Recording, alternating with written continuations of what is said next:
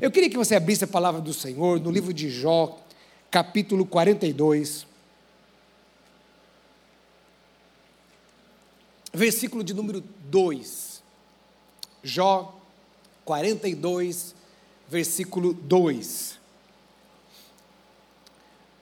Jó 42, 2 diz assim: Bem sei que tudo podes, e nenhum dos teus planos pode ser frustrado. Amém? Queridos, nós é, estamos iniciando hoje uma, uma temática uh, nova, né, no mês de novembro, que se chama Tempo de Transição. E o texto base está aqui em Eclesiastes. Então, este é o texto base para a série de mensagens do mês, que diz: tudo tem seu tempo determinado, há um tempo para todo o propósito debaixo do céu. E a proposta dessa temática, ela tem muito a ver com este tempo que a nossa igreja está vivendo, ah, neste tempo de transição. A nossa igreja, ah, como um todo, está vivendo um tempo de transição. Transição é uma coisa interessante, né? A transição, ela, ela, ela é muito importante, porque, ah, veja bem, eu, eu sou uma pessoa que eu estou há 23 anos aqui na Igreja Batista do Povo. Né? Há 23 anos. Então, ou seja, não sou um corpo estranho. Né? Embora fiquei cinco anos lá na Vila São José, mas, por exemplo, eu vejo alguns irmãos aqui que, que são irmãos que frequentavam o culto das sete horas, quando eu ministrava aqui, né, há seis anos atrás. Né? Então, é, mesmo não sendo um corpo estranho, transição é transição, mexe com a gente, né? Mexe comigo, mexe com você, mexe com todos nós, né? porque é uma transição. Toda transição tem as suas, as suas peculiaridades, não é? A, a, a, é, é, é, um momento diferente, é um momento é, atípico muitas vezes. Então, nós estamos vivendo este tempo de transição. E aí, então, veio essa proposta de esta série de mensagens para pensarmos um pouquinho em tempo de transição. Mas não é só a Igreja Batista do Povo que tem transições. O mundo vive em transição. Quantas transições o mundo não teve? Muitas transições. Aqueles que gostam de história vão se lembrar das diversas transições, das diversas eras, das transformações que a humanidade passou. A humanidade já passou por muitas transições. O mundo vive em constante transição. E as nossas vidas também, nós enfrentamos transições. Então, por exemplo, eu estou enfrentando uma transição muito grande na minha vida, certo? Né? Mas você também já enfrentou muitas transições. E enfrentará outras transições. Por exemplo, eu citei aqui hoje de manhã a vida, o pastor Almeida, que uma vez conversando com ele, o pastor Almeida ele faz um curso de geriontologia, né? geriontologia. Então ele está se, se, se capacitando para trabalhar melhor com os nossos irmãos da terceira idade. E um dia conversando com ele, ele falou assim: olha, tem que procurar o geriatra cedo. Ele falou assim, parece que em torno de uns 35 anos de idade, seja, é bom procurar já um geriatra. Eu falei, oh, mesmo, mas por que assim, né? Ah, tão cedo, né? Ele falou assim, porque ajuda no processo da transição, fisicamente e também emocionalmente. Eu nunca tinha pensado nisso. Veja que uma transição bem feita, né? o quanto isso é, é, é, importante, né? o quanto isso é bom, na, é, produz frutos na vida da pessoa. Então, você que está chegando nos seus 35 aí já pode procurar o geriatra, viu? É? Então, essa série de mensagens. Então, falando a respeito do Almeida, né? Falando disso, é, é muito forte a transição, as transições na nossa vida. Da, da fase a, da infância para a adolescência, não é? É turbulento ali, é uma transição bem turbulenta. Aí nós temos a fase adulta. Por exemplo, aqueles que já se casaram, tiveram filhos. São fases diferentes, são transições diferentes. Chegando aqui, encontrei com um casal que é, sempre frequentava aqui às 19 horas. Você, ô oh, pastor, olha, né, a, a, a, a, minha esposa está grávida, quatro meses, primeiro filho. Falei, olha, vai vir transição por aí na vida de vocês. Uma baita de uma transição. Né? Então, das, das mais diversas formas possíveis, ah, existem muitas transições nas quais nós passamos. E como eu disse, transição muitas vezes não é muito fácil. Por isso é muito importante o que nós vamos aprender nesses dias. E essa série de mensagens, ela tem então como proposta nos levar a entender o trabalhar de Deus nas nossas vidas. Há um tempo para cada coisa. E esse trabalhar de Deus sobre as nossas vidas. E hoje, no domingo, nós estamos aprendendo então a respeito da soberania divina. E como subtema é: o Senhor governa em cada fase. O Senhor governa em cada fase. Deus é soberano. Amém, irmãos? Deus é soberano. E a primeira coisa que eu queria dizer para você, de uma forma mais organizada aqui, sistemática, é que nós precisamos entender a soberania de Deus. Precisamos entender a soberania de Deus. A soberania de Deus, ela pode ser uma coisa bem emblemática para nós, humanos, para nossa humanidade. Nós estamos sempre procurando respostas. Sempre queremos resposta a respeito das coisas que acontecem na vida humana. Não é assim? Nós queremos respostas. Irmãos, eu já contei aqui o testemunho, já algumas vezes, eu, eu não esqueço ah, de um perrengue que eu e a Cris nós passamos logo que nós casamos. Irmão, foi assim, uma, uma, dificuldade, sabe, quando a gente casou, e eh, de um apartamento que a gente tinha comprado, e não tinha dado certo, e não sei o quê. Olha, um rolo, uma dificuldade, irmãos. Uma dificuldade. Né? Nós tivemos que, naquela época, é, ficar quatro meses na casa da minha sogra.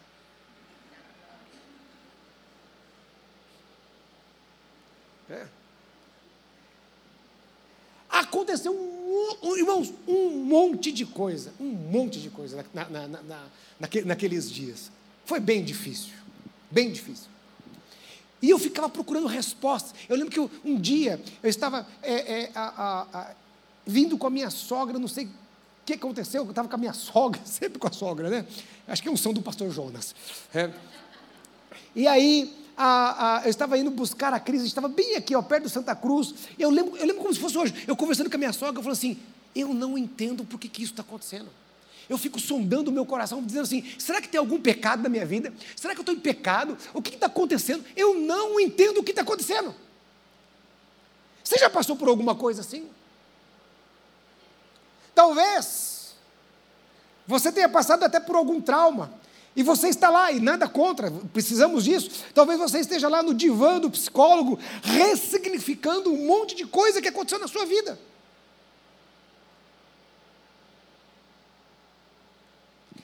E nós tentamos encaixar as peças, não é? A gente está sempre procurando respostas. E às vezes parecem que aquelas peças não se encaixam. Parece que não existe uma resposta. Por que, que isso aconteceu? Ou por que, que as coisas acontecem assim? O problema, irmãos, é que muitas vezes nós nos esquecemos que nós estamos tentando montar um, um quebra-cabeça das nossas vidas do ponto de vista humano, do nosso ponto de vista, da nossa perspectiva. E essa perspectiva e este ponto de vista é limitado e finito.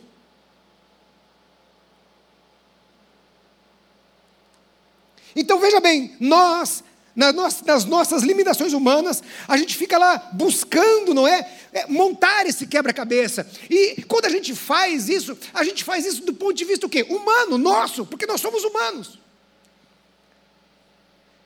De acordo com a nossa natureza. E veja, com uma natureza caída.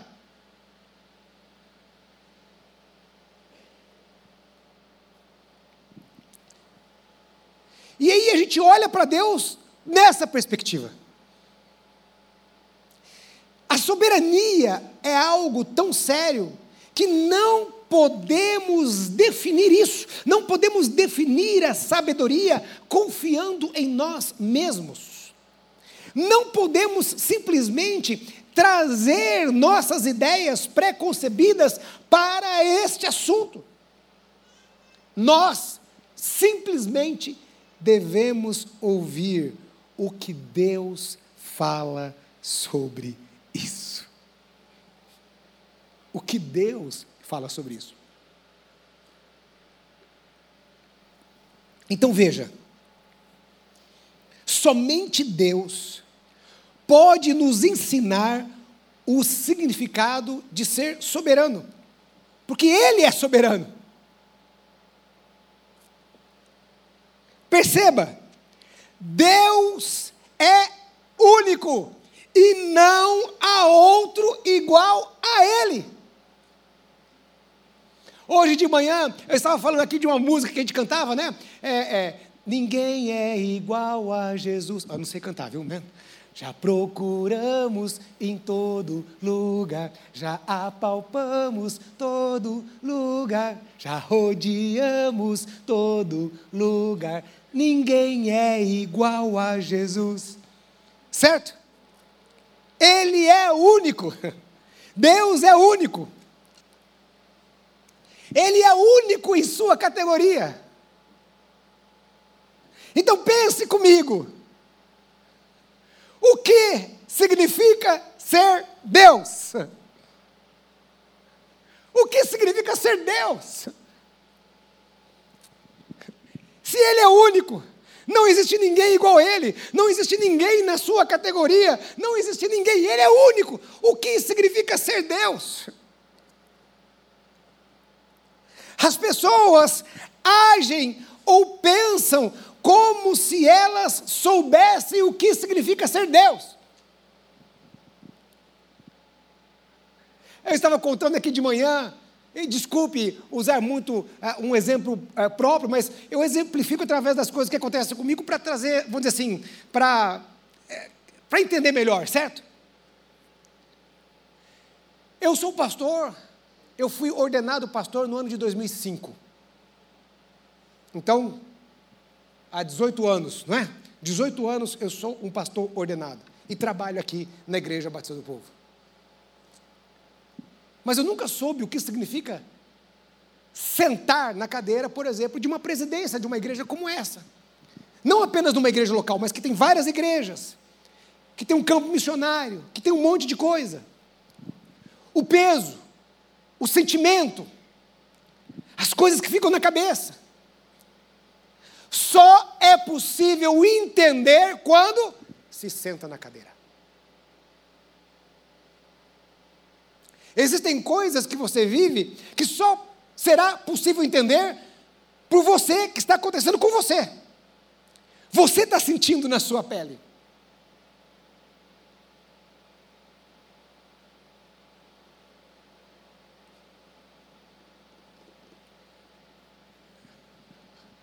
Então Deus, Ele é o único, Ele é soberano. A palavra do Senhor nos diz que um dia Moisés estava lá pastoreando as suas ovelhas, a sarça estava ardendo, ele chegou até a sarça ali ardendo. Então Deus fala com Moisés.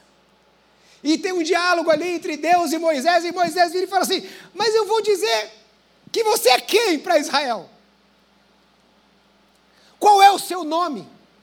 E naquela época era, era, era, era muito, muito relevante o nome. O nome, você carregava em si, no seu nome, a sua história. Então, por exemplo, o próprio Moisés, o que, que significa Moisés? Tirado das águas Então o nome dele estava relacionado a, a, a algo dele, que explicava algo sobre ele. Oh, o, filho, o primeiro filho de, de, de José, Manassés, que significa Deus me fez esquecer dos trabalhos da minha casa. Então isso era muito forte naquela época, o significado. Hoje as pessoas acabam colocando nome porque acham bonito, né? Ah, tal nome, e não sei o quê, e tal, né? Não tanto dando importância ao significado da, da, da história. Naquela época eles não preocupavam se o nome era bonito, não, eles contavam a história daquele nome. Aí você vira para Deus assim: como pode ter um nome que reflita Deus?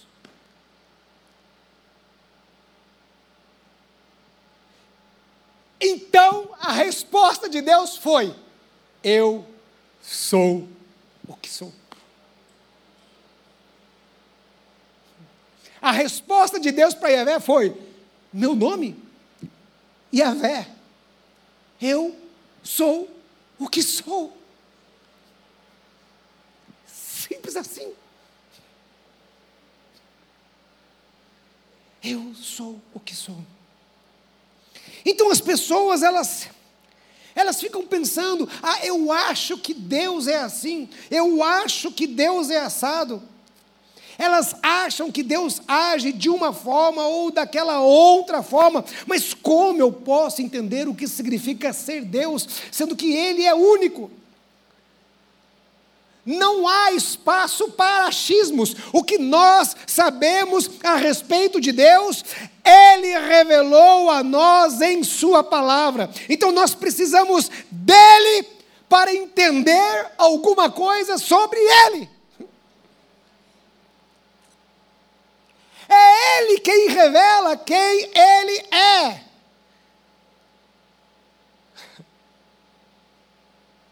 É Ele quem revela a nós quem Ele é.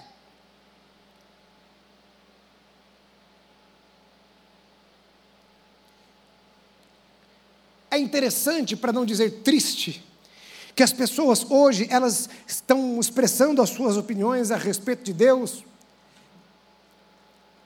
E as pessoas dizem coisas assim que Você está sentado no gabinete, por exemplo, atendendo um casal, e, e aí uma das pessoas vira e diz assim: Não, pastor, olha, é, sabe o que acontece? É, eu acho que Deus quer a minha felicidade, então por isso eu vou me separar da minha mulher. Ou eu vou é, me separar do meu marido, porque Deus quer a minha felicidade. E com que base você está dizendo isso?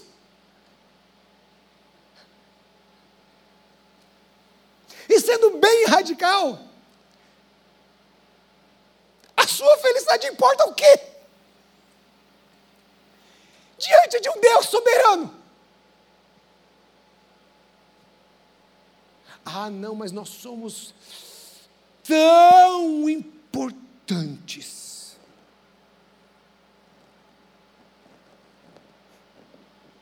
Ah, eu acho que Deus não se importa se eu me deito com homem ou com mulher.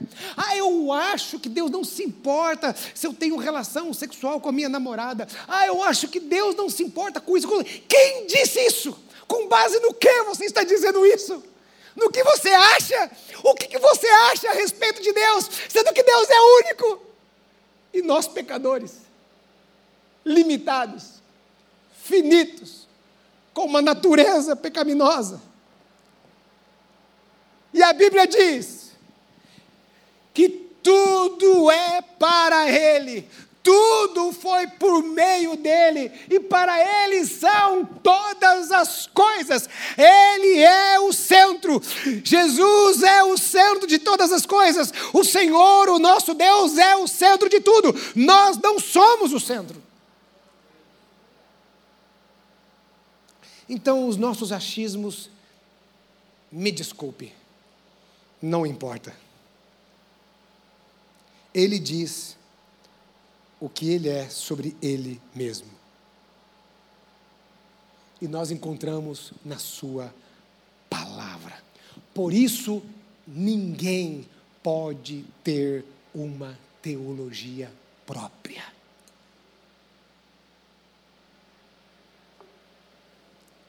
Você lembra do jovem rico que procura Jesus? Uma vez eu ministrei aqui sobre isso, lembra do jovem rico? Aquele jovem rico falou assim: Olha, bom mestre. Então ele já veio, né, com conceitos, bom mestre. E ele diz assim: O que eu farei de bom para herdar a vida eterna? Mas quem disse para ele? Mas quem disse para ele que para herdar a vida eterna eu tenho que fazer alguma coisa de bom? Entende o achismo? Ele achava que para herdar a vida eterna ele tinha que fazer alguma coisa boa.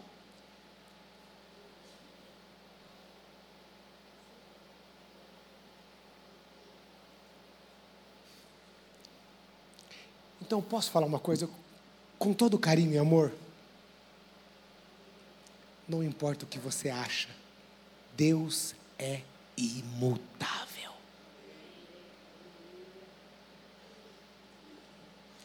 Eu usei um exemplo esses dias aqui. Imaginemos que essa altura não fosse essa altura aqui, mas fosse 10 metros, ok?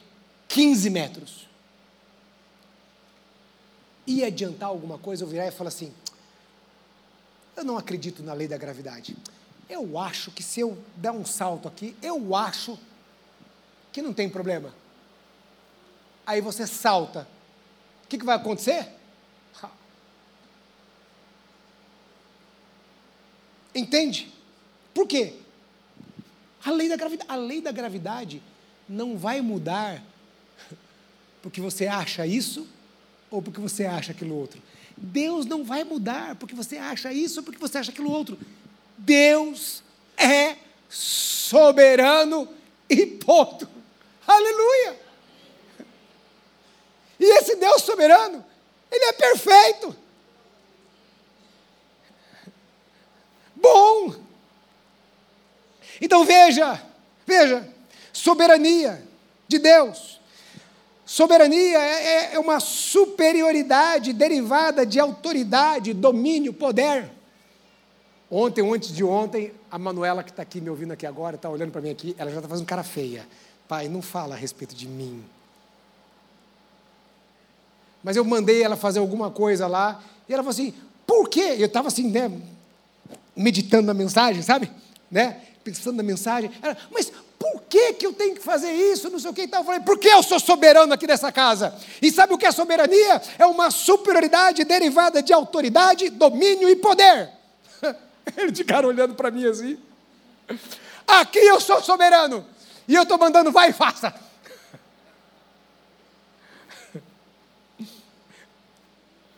Soberania denota de uma situação em que uma pessoa, com base na sua dignidade e autoridade, exerce poder supremo sobre aquela área que está sob sua jurisdição.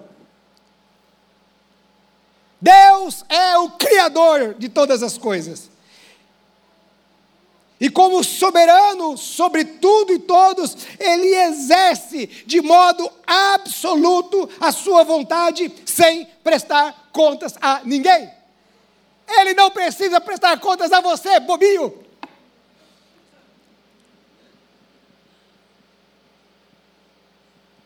Ai, não dá para o pastor Robério pregar hoje, não. O pastor Enéas falava assim para os alunos. Eu fui aluno do pastor Enéas. Vocês vão se lembrar. Bobinho, bobinho, bobinho. Bobinho, bobinho, bobinho. Ele é soberano.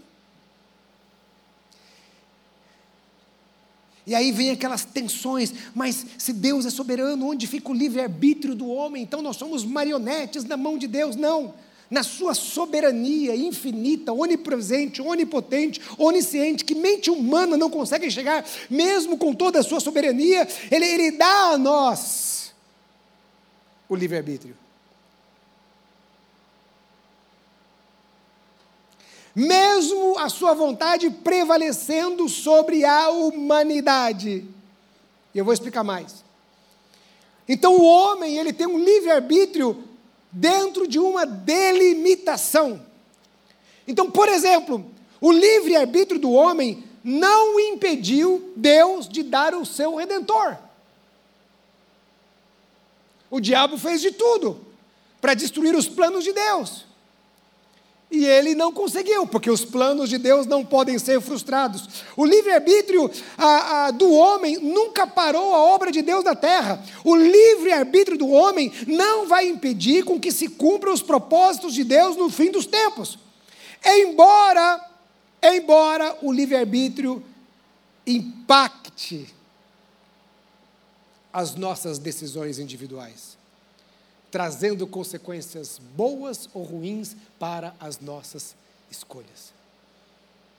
Então, embora nós aqui possamos ter escolhas ruins e colher consequências boas ou ruins diante das nossas escolhas, isso não mudará o plano de Deus para a humanidade, porque Ele é soberano. E o fato dele ter toda esta é, soberania não significa que Ele irá nos deixar no escuro pelo contrário, entendendo a soberania, eu consigo entender o que Deus está fazendo na humanidade. Eu entendo que Deus é soberano. Eu tenho exemplos aqui, mas eu vou correr um pouquinho mais em função do tempo que nos aperta. Então veja, Deus é soberano. Precisamos entender que Ele é soberano. E precisamos entender que Deus, Ele é divino, perfeito.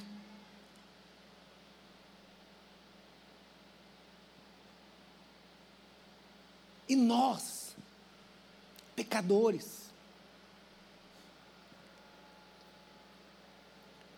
a diferença é muito grande. Após entender a soberania, eu preciso reconhecer a soberania de Deus. Eu preciso entender que Ele é soberano sobre mim. Eu posso entender, por exemplo, a morte de Cristo na cruz, mas eu preciso reconhecer a Cristo como meu único e suficiente Senhor e Salvador. Ele é soberano sobre as circunstâncias que estão ao meu redor. Veja, reconhecendo a soberania de Deus, está muito ligado às fases, aos tempos. Estamos trabalhando uma temática geral de tempo de transição. E hoje falamos sobre a soberania de Deus e entendendo que Deus, na sua soberania, governa as nossas vidas. E se Ele governa as nossas vidas porque Ele é soberano, Ele está governando cada fase da nossa vida. Isso está relacionado ao tempo. Cada fase da nossa vida está inserida num determinado tempo. Por isso é importante discernir os tempos. Discernir o tempo está relacionado a reconhecer esta soberania de Deus. O que Ele está fazendo no tempo. O que Deus quer fazer. Por isso, tudo tem seu tempo determinado. E é quando nós paramos para entender e reconhecer, coração, a soberania de Deus. E reconhecer que há um tempo para cada coisa. E eu preciso reconhecer qual é o tempo de Deus para mim, qual é o tempo de Deus para você. E é um perigo não reconhecer essa soberania de Deus e este tempo de Deus. Veja dois exemplos. Davi é um exemplo. A palavra do Senhor diz: no tempo em que os reis saíam para a batalha, Davi decidiu ficar em casa. Aí ele estava lá na sua sacada do seu duplex, do seu triplex, ele olhou lá embaixo e viu Betseba. Foi grande a ruína de Davi rei Ezequias. Deus falou para ele assim: Ó, oh, o seu tempo é a morte. Acabou o seu tempo aqui na terra, rei Ezequias. Eu quero levar você. Aí, rei Ezequias, não, não faz isso não. Eu quero viver um pouco mais. Deus deu a ele mais 15 anos de vida. E foram os piores 15 anos da sua vida. Ezequias não discerniu o tempo de Deus para ele.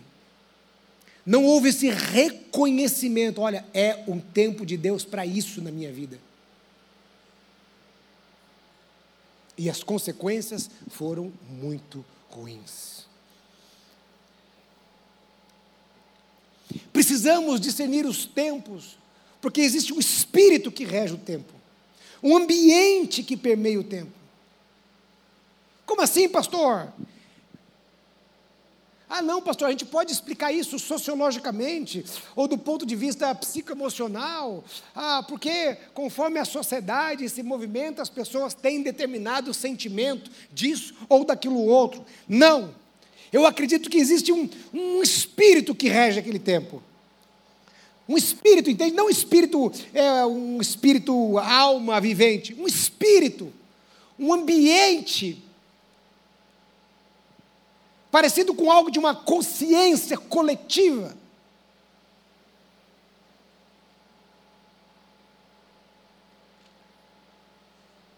Eu não me esqueço do pastor Enéas, falando assim: olha, no dia que o avião da TAM caiu aqui, a, a, naquele prédio da própria TAM, o pastor Enéas falando assim: olha, os céus estão em trevas.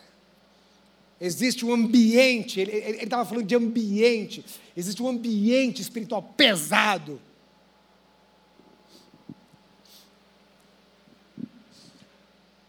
Como são os nossos tempos de hoje? Como nós, veja bem, como eu, você, a igreja está discernindo os tempos.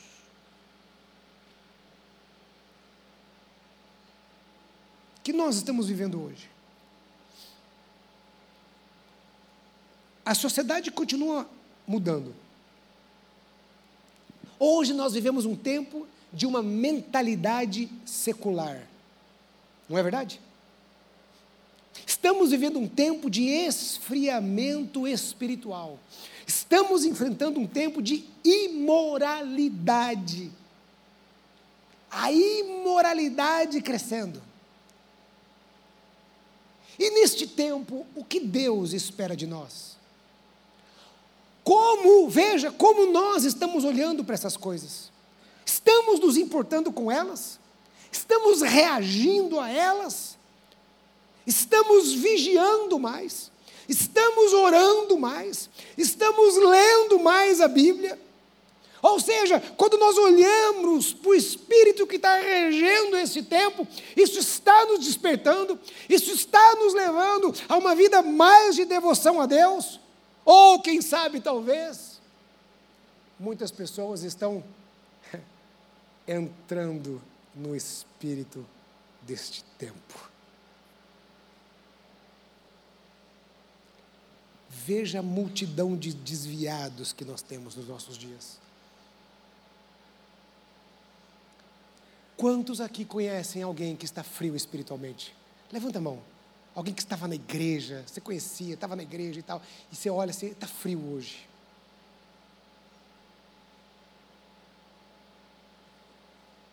Ou quem sabe, você está aqui nessa noite e você está frio.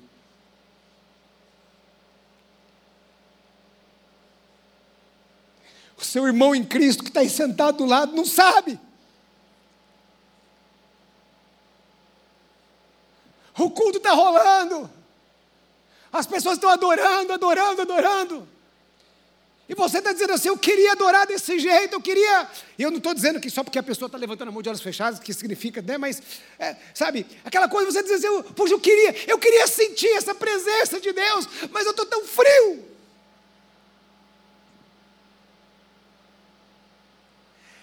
Quem sabe nem a sua esposa. Quem sabe, nem o seu esposo, que está sentado do lado de você, saiba da frieza que está no seu coração. Você consegue até disfarçar, mas você está frio.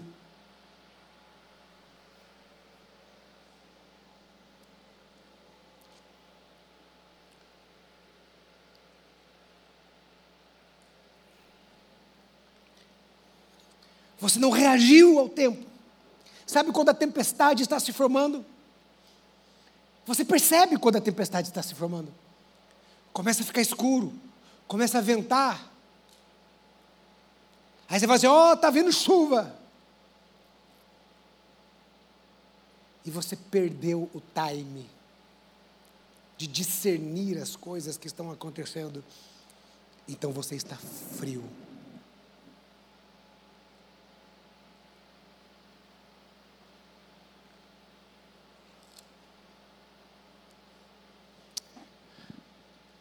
Deus é soberano.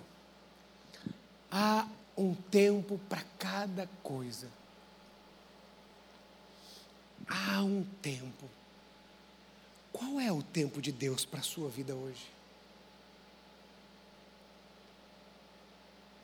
Quando você olha para si, você tem refletido, pensado, qual é o tempo de Deus? Então veja, nós precisamos entender a soberania de Deus. Nós precisamos reconhecer, não, Deus é soberano. E depois de reconhecer, nós precisamos, aí vem o mais difícil. Entender a soberania não é fácil. Mas a gente vai sendo exposto as verdades das Escrituras e nós vamos entendendo a soberania. Mas aí vem o que é mais difícil: me submeter à Sua soberania.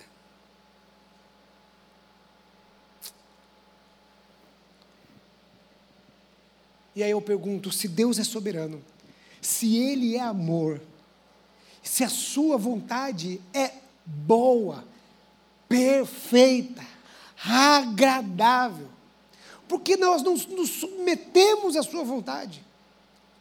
Sabe por quê? É difícil se submeter, é por causa da natureza pecaminosa. Os nossos irmãos reformados, calvinistas, eles falam dos, dos cinco pontos do calvinismo, e o primeiro ponto do calvinismo é a é, a, a depravação total humana. Então eles começam falando dos cinco pontos do calvinismo, falando da depravação total humana. O que, que eles querem dizer, e é a verdade, que na queda do homem, quando o homem caiu, quando o homem pecou, houve uma, um, um, um, um problema, a queda nos afetou em todos os sentidos físico, a nossa mente, os nossos sentimentos, o nosso espírito, literalmente tudo foi afetado pela queda. Tudo. A queda nos afetou em tudo. Fomos separados de Deus. E por, uns, por isso hoje nós somos tão complicados.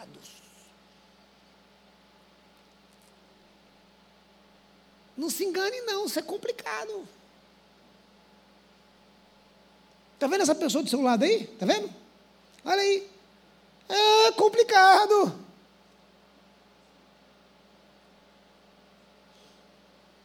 Já percebeu quanto somos difíceis, irmãos?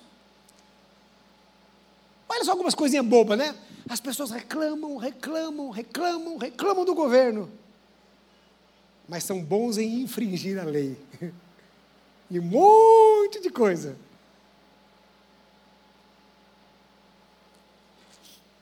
A esposa reclama do marido, mas ela não muda as coisas que ela tem que mudar. O marido reclama da esposa, mas ele não muda as coisas que ele precisa mudar. Resistimos. E pasmem! Às vezes o homem tem não a ousadia, mas a petulância, a petulância de reclamar de Deus. Ah, Senhor onipotente, onipresente, onisciente, você, seu ser imanente, transcendente, Ah, você que pode contar os seus dias. Ah, você que pode contar as estrelas dos céus, os fios de cabelo, a areia do mar. Isso é muito bom.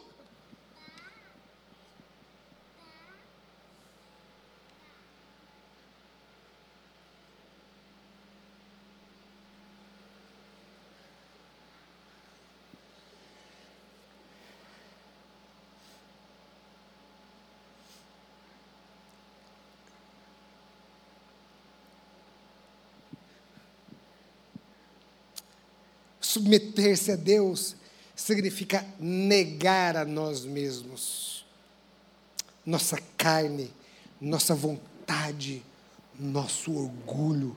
Significa verdadeiramente morrer. Sabe o que nós precisamos na igreja?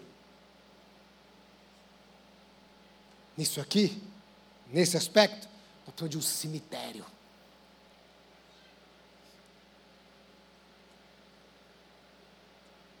Mortos para nós mesmos. Morto não reage. Morto não tem orgulho. Morto não tem vaidade.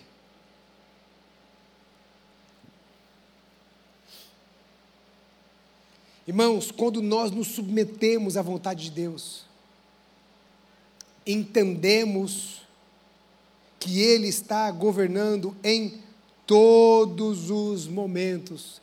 Amém, irmãos? Todos os momentos, até os momentos ruins.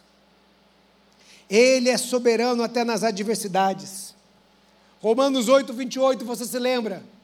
Sabemos que todas as coisas cooperam para o bem. Sabemos, irmãos? Amém? A gente sabe disso? Sabemos mesmo? Será que a gente sabe?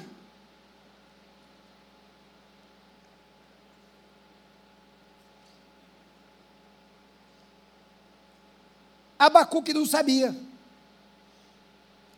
Deus estava fazendo as coisas, movimentando né, as coisas pelos séculos, Deus precisava corrigir a nação de Israel. Abacuque estava vendo ali a, a, a, a, Babilônia crescendo, e, e ele olhando e falou assim: olha, isso aqui vai dar problema para a gente. Deus, o que o senhor está fazendo? Ele vai lá para a torre de vigia. E aí Deus fala com ele. Aí ele passou a entender: ah, agora eu sei.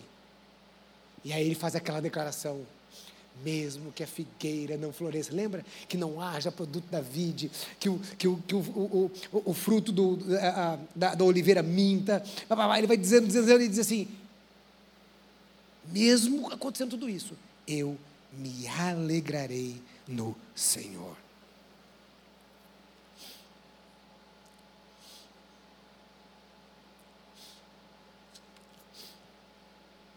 Submeter-se à sabedoria, à soberania de Deus, é dar mais valor a Ele do que a nós.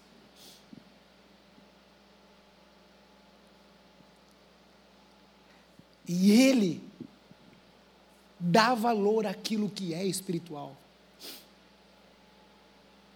não aquilo que é terreno. O grande problema é que nós somos muito apegados a essa terra. A gente gosta disso aqui.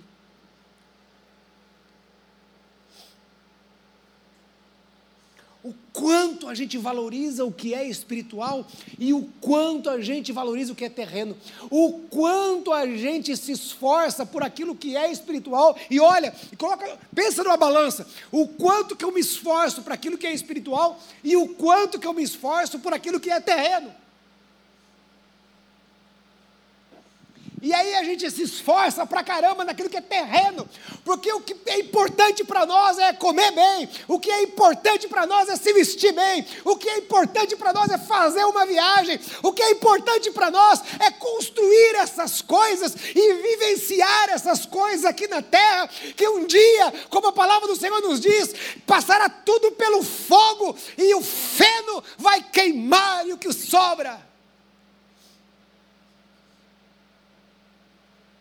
temos dificuldades de construir aquilo que é espiritual. E aí a gente fica perguntando: ah, mas por que isso, Deus? Mas Deus, por que acontece aquilo? Mas Deus isso, mas Deus não sei o quê. E aí as peças não se encaixam, claro.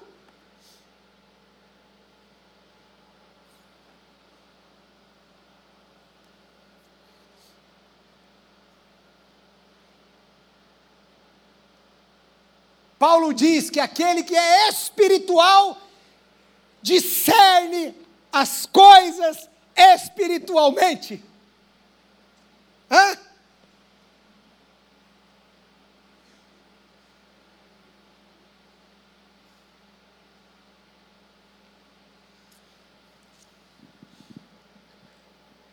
Aí, às vezes, a gente não se submete, e aí Deus precisa dar uma envergada na gente, né?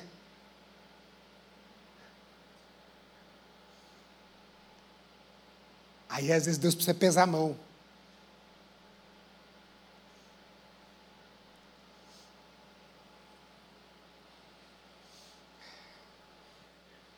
Irmãos, eu vou fechar a Bíblia aqui para ver o, o, o tecladista, porque senão eu não.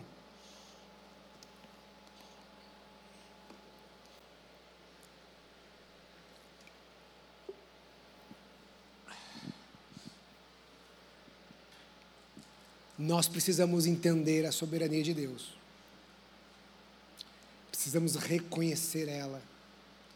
E nós precisamos nos submeter a esta soberania.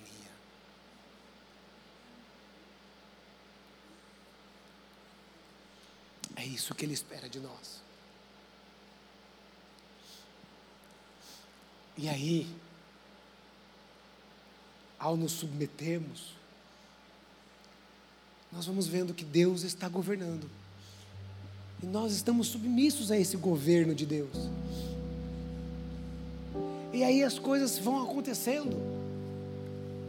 E a gente reconhece a Deus. Aí fica mais fácil. Sabe, sabe aquela frase que a galera fala, né? Aceita que dói menos?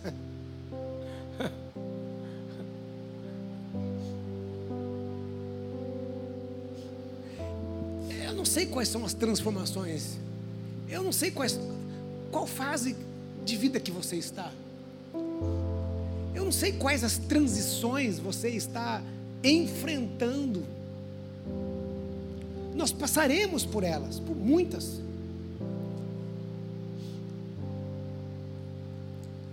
Mas é tão bom quando nós entendemos que existe um Deus soberano e que eu estou me submetendo à vontade dEle, a cada dia. Que dia e noite eu estou ali me, me submetendo à Sua vontade, boa, perfeita e agradável para a minha vida. Não a minha vontade, mas a vontade dEle. Ele é soberano e governa sobre todas as coisas queria que você fechasse os teus olhos onde você está. Nós vamos orar ao Senhor nessa hora. Enquanto todos estão de olhos fechados, orando ao Senhor, eu quero fazer uma pergunta a você que está aqui nessa noite. Será que talvez você esteja governando muito a sua vida e precisa experimentar um pouquinho mais o governo de Deus? Será que, quem sabe, você não precisa reconhecê-lo como seu único e suficiente Senhor e Salvador da sua vida? Entregar a sua vida para Jesus. A Bíblia diz que Jesus morreu na cruz do Calvário por mim e por você. E nós nos tornamos filhos de Deus quando nós o recebemos. Ou quem sabe você um dia andou nos caminhos do Senhor, mas você se desviou da vontade dEle. Quem sabe você precisa voltar para os caminhos do Senhor. Por isso, enquanto todos estão orando nessa hora, eu quero perguntar você que nesta noite, você aqui presencialmente ou você pela internet, se você deseja receber a Jesus como seu único e suficiente Senhor e Salvador da sua vida, aí onde você está, você vai levantar uma de suas mãos onde você está.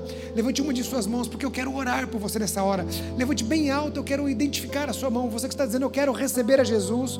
Ou você que está dizendo, eu quero me reconciliar com Cristo nessa noite. Deus te abençoe, jovem aqui de camiseta preta, pode baixar a sua mão. Se há mais alguém que deseja nesta noite entregar a sua vida para Jesus, ou se você deseja se reconciliar com Cristo nessa noite, deixar com que Deus governe a sua vida.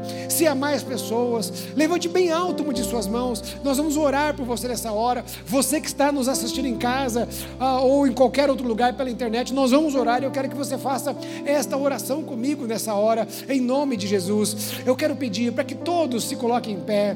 Eu quero pedir a gentileza para que este jovem aqui de camiseta preta que levantou a mão, vem para cá. E se existe mais alguém, vem aqui na frente, por favor. Pode, pode vir aqui. Isso, pode vir. E se existe mais alguém que deseja entregar a sua vida para Jesus ou se reconciliar com Cristo, saia do seu lugar e venha até aqui, porque nós queremos orar com você nessa hora. Eu quero orar com você nessa hora em nome de Jesus, juntamente com aqueles que estão na internet. Não, pode ficar isso. Tá tudo bem, é, é, é, são muitas emoções. são muitas emoções nessa hora. Nós queremos orar com você. E eu quero orar com você também que está na sua casa e deseja receber a Jesus nesta hora. Esta é a escolha mais importante das nossas vidas. Bruno, nós vamos fazer uma oração e eu quero que você repita essas palavras comigo, dizendo assim: Senhor Jesus, eu reconheço que tu és soberano e que o Senhor governa sobre todas as coisas. Nesta hora, eu abro a porta do meu coração e eu te recebo como meu único e suficiente Senhor e Salvador da minha vida. Perdoe os meus pecados e escreva o meu nome no livro da vida, em nome de Jesus. Amém, amém, amém.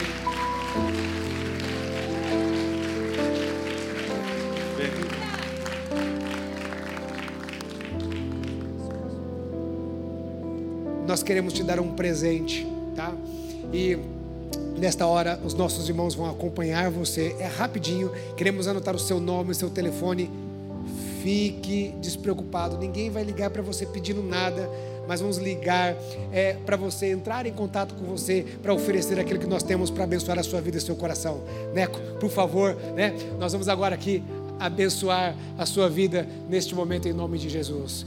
Amém, meu querido. Olha, existe um Deus soberano, que governa todas as coisas, Ele quer governar a sua vida. Talvez tantas escolhas erradas tenha feito com que você colha tantas consequências ruins. Nessa noite, deixe Ele governar você. Deixe Ele ser o centro todas as coisas. Desfrute do seu amor e desfrute do governo dele sobre você. Que o Senhor te abençoe, que o Senhor derrame sobre, sobre você paz, você, a sua casa, o seu trabalho, que a bênção do Senhor esteja sobre nós, para o louvor do nome dEle, em nome de Jesus. Amém. Amém. Deus te abençoe. Deus te abençoe em nome de Jesus.